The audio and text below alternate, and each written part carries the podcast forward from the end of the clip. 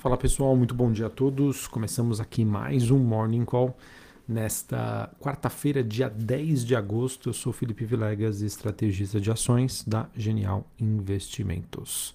Bom, pessoal, todas as atenções para esta quarta-feira estão voltadas para a divulgação dos números de inflação referente ao mês de julho nos Estados Unidos. E de acordo com a média aí do, dos especialistas, né, no caso dos economistas, há uma, no caso é uma expectativa de que esse dado mostre que a, a inflação esfriou um pouco, liderado obviamente pela queda nos preços do petróleo e dos alimentos a nível global. Mas eu acho que é importante a gente avaliar tanto o número cheio quanto também né, os núcleos, né, ou seja, aqueles números que excluem né, os dados com custos de energia e alimentação. É, então esse dado pessoal vai ser divulgado hoje às nove e meia da manhã. A estimativa, né, na comparação é, mês contra mês, né, de uma alta é, de uma alta de 0,2%, desacelerando de 1,3%, e no comparativo anual, expectativa é de que a, esse dado né, saia de um avanço de 9,1% para 8,7%. Quando a gente olha para o núcleo, né, o mesmo há uma expectativa de aceleração de 5,9% no comparativo ano contra ano para 6,1%. Então vamos acompanhar esses dados, pessoal. Acredito que eles vão ser super importantes para a gente entender qual vai ser a dinâmica que o mercado vai é, seguir nos próximos dias. Um número, pessoal, abaixo do esperado, acho que pode ser um grande evento favorável para os mercados, que eles possam então continuar nesse movimento positivo. Por outro lado, um número bem acima das expectativas pode trazer à tona aí para o investidor a necessidade do Banco Central norte-americano de um aumento da taxa de juros na próxima reunião entre 0,75 a 1%. Beleza? Olhando a dinâmica recente do mercado, acredita que apenas um número muito negativo possa trazer aí essa, esse viés mais negativo. Acredito que é, o mercado, na minha opinião, se preparou, né, está se preparando para um número mais ameno, o que pode contribuir aí para a atual tendência de curto prazo que nós a gente acaba observando aí nos últimos pregões. Beleza, pessoal? Mas aquilo que eu sempre gosto de compartilhar com vocês, vamos acompanhar esses dados, acho que tem muita coisa em aberta, mas na minha opinião, eu acho que o problema é inflação né, nos Estados Unidos, no mundo, é algo que infelizmente a gente ainda deve conviver por mais tempo. Mas enfim, vamos é, aguardar né, a divulgação desses números, desses dados, para realmente entender como está funcionando a inflação nos Estados Unidos e como isso vai, obviamente, é, interferir aí nas decisões dos investidores. Na semana passada, lembrando, tá, a gente teve um dado sobre o mercado de trabalho nos Estados Unidos, um dado que veio muito bom, muito forte que poderia trazer aquela sensação para o mercado de que, poxa, o Fed vai precisar ser mais duro aí no discurso, na decisão, que seria ruim para os ativos de risco, mas o mesmo não aconteceu. Então vamos aguardar aí como o mercado vai se comportar nesta quarta-feira, tá? Só reforçando aqui com vocês, esses números saem hoje às nove e meia da manhã, horário de Brasília. A gente teve declarações recentes, né, do presidente do Fed de St. Louis, o James Buller, ele disse que o Fed está preparado sim para manter as taxas de juros mais altas e por mais tempo, caso a inflação continue a surpreender para cima. E como eu venho comentando, né, a inflação ainda segue um problema global que infelizmente não está totalmente endereçado. É, hoje foram divulgados os números da Alemanha, ela que na inflação anual teve um avanço de 7,5%. Veio dentro das expectativas do mercado, sim, mas mesmo assim é um número bastante alto. Tá? E o principal vilão disso acaba sendo os preços de energia, tanto para a Alemanha né, quanto para a Europa, eles que continuam ainda a fazer alta é, e novos picos aí históricos diante aí do conflito né, Rússia-Ucrânia e a Rússia que vem utilizando né, do, do fornecimento de gás para a Europa como uma arma para que ela consiga né, ter, obviamente, né, as suas decisões e as suas estratégias em relação à geopolítica. A gente também teve nessa madrugada a divulgação dos números de inflação na China.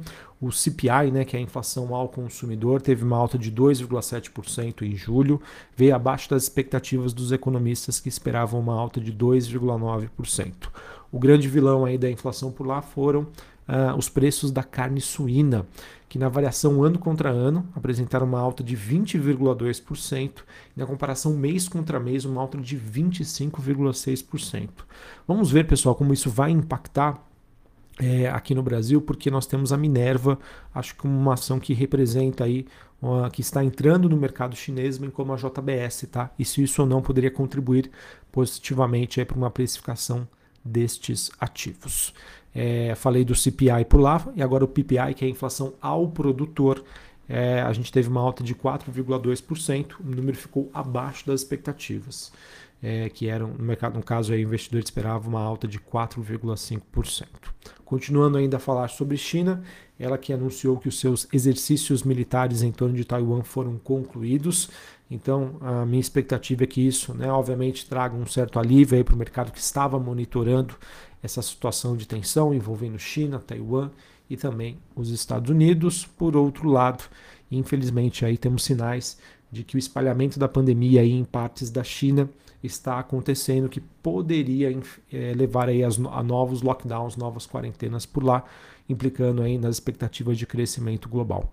A gente também teve um dia de forte queda para as ações por lá do setor imobiliário após rumores do não pagamento de alguns commercial papers, né, que seriam títulos de renda fixa, né, de emitidos por empresas, são títulos de mais curto prazo, tá? E obviamente, pessoal, com o não pagamento né, desses, desses títulos de dívida, isso pode levar mais, ser mais um motivo, na verdade, ao mercado questionar a situação do mercado imobiliário na China e se a gente pode ver aí um movimento mais complexo à frente e que possa interferir aí na precificação de diversas classes de ativos, tá bom?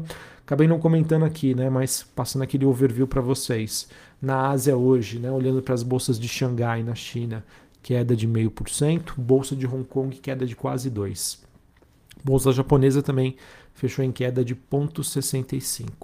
Na Europa nós temos Londres é, e as bolsas né, que a gente acompanha aqui, Londres, Paris e Frankfurt na Alemanha, bem próximas aí do 0 a 0, tá? Umas subindo, outras caindo, nada de muito significativo. S&P futuro subindo 0,21, mesma movimentação para Dow Jones e para Nasdaq. O VIX, que é aquele índice do medo, subindo 2,5%, tá? Um número um, um avanço um pouco mais forte, obviamente, antes aí da divulgação dos dados de inflação nos Estados Unidos, mas o VIX num patamar aí super tranquilo, na região dos 22 pontos. O DXY, que é o dólar index, ou seja, o dólar contra uma cesta de moedas, tem uma queda de 0,25 a 106 pontos.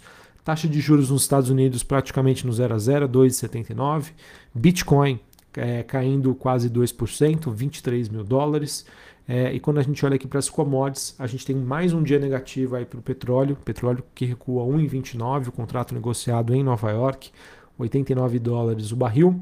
É, olhando para os metais industriais negociados na Bolsa de Londres, o cobre avança 0,26, níquel recua 0,39 e minério de ferro na China, é, obviamente, fecha aí próximo da estabilidade, um leve viés negativo. Sobre o petróleo, pessoal, o mercado segue monitorando notícias né, sobre o óleo duto de petróleo entre a Rússia e Europa, né, se o mesmo seria capaz aí de retomar os fluxo, o fluxo né, nos próximos dias, e também as estimativas aí da indústria petro, petroleira que mostraram aí, divulgaram seus dados ontem de estoques nos Estados Unidos, esses estoques que subiram cerca de 2,2 milhões de barris na semana encerrada aí no último dia 5 de agosto, ou seja, com excedente de oferta, os preços tendem a cair. É o que justifica essa movimentação aí negativa para o petróleo nesta manhã. Em relação ao minério de ferro, o mercado segue monitorando aí os índices de preços ao produtor e ao consumidor chinês. Conforme eu disse para vocês, eles ficaram abaixo das expectativas, o que poderia ter uma interpretação de que a economia chinesa ainda permanece relativamente fraca. Tá bom? É aquilo, pessoal. O número de inflação, a depender de como for a interpretação, pode sinalizar né, crescimento, expansão e, obviamente, né, quando um número vem abaixo do esperado, pode sinalizar que uma, uma economia está fraca, né, em que a demanda não segue consistente. Maravilha? Então, pessoal, olhando para o noticiário internacional, acredito que essas sejam as principais notícias.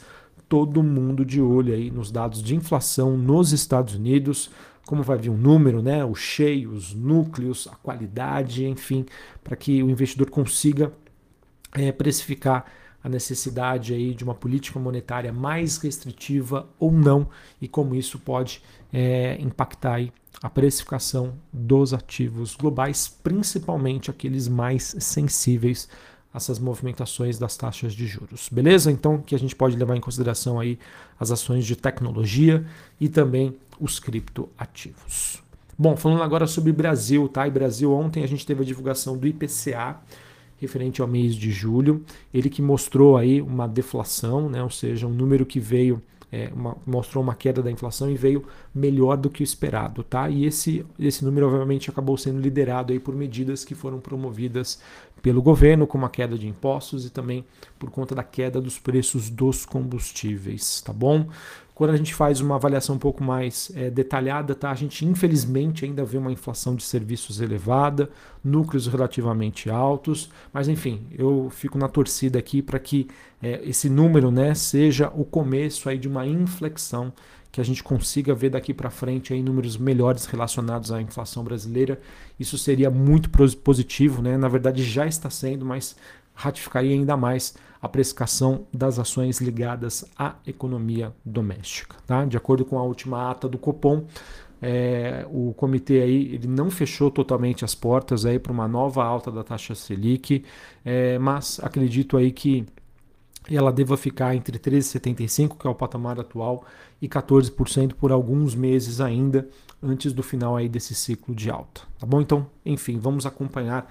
Acredito que o dado de inflação e como isso vai influenciar nas expectativas sobre a trajetória da Selic e que por consequência isso vai ser pode ser benéfico ou não, né, para benéfico não, né? Benéfico com certeza ele vai ser para as ações aqui no Brasil. A gente fica na torcida para que isso, né, seja entre aspas, né, solucionado o quanto antes. Lembrando que é, uma, uma inflação mais baixa não vai ser positiva aí somente para a precificação dos ativos, né? A gente vê o quanto que o povo brasileiro vem sofrendo aí com o poder, seu poder de compra sendo diminuído e que isso acaba impactando aí principalmente as pessoas mais necessitadas. Falando agora sobre os destaques corporativos aqui no Brasil, mercado que segue acompanhando a temporada de balanços, tá? Nós temos diversas empresas que vão divulgar os seus números hoje após o fechamento do mercado. Nós temos a Aliançonais Sierra, Banco do Brasil, Banrisul, Braskem, BR Foods, CIA, Grupo Soma, é, Minerva, MRV, Pets, SLC Agrícola, Sul América, Taesa e mais algumas empresas divulgam seus números referentes ao segundo trimestre de 2022. Em relação às notícias, a gente teve aí a Embraer e a Avanto, elas que anunciaram ontem a assinatura de um contrato do programa Embraer Executive Care, que apoia aí a frota de jatos executivos da empresa. Tá? Atualmente a Avanto conta com uma frota de sete jatos modelo Phenom, tá? Então notícia positiva para a Embraer. Tivemos também o grupo Êxito, é, de acordo aí com a matéria do broadcast, ele deve deixar de ser comandado pelo grupo Pão de Açúcar. E esse plano está sendo traçado aí para que a venda da rede de supermercados aconteça até 2024, quando termina o prazo para que né, uma das empresas da holding do grupo francês Cassino pague os seus credores aí com garantia. É, esse movimento, pessoal, é bastante aguardado. Acredito que seja um trigger positivo para as ações do Pão de Açúcar, tá? Não necessariamente hoje, mas uma sinalização aí desses planos mais à frente pode dar uma animada aí por parte do investidor. A gente também teve a Unipar, ela que concluiu a construção de uma joint venture com a Atlas Lar do Sol Holding mediante aquisição aí de parte das suas ações e no caso aí foram cumpridas as condições que estavam previstas no início desse acordo que foi feito em 16 de julho de 2021. Notícia positiva para a Unipar, mas não acredito que faça preço hoje, dado que já era uma notícia esperada. Maravilha? Então, pessoal, vamos aguardar aí esses números, vamos ficar na, na expectativa de que isso possa trazer uma, na verdade não trazer, né, mas continuar a dar aí uma dinâmica mais positiva, tá? Essa, essa é a minha torcida, mas o que eu acho, infelizmente, é que esses números possam surpreender negativamente. Fico na torcida para que esse meu sentimento esteja errado. Um abraço a todos, uma ótima quarta-feira para vocês e até mais. Valeu.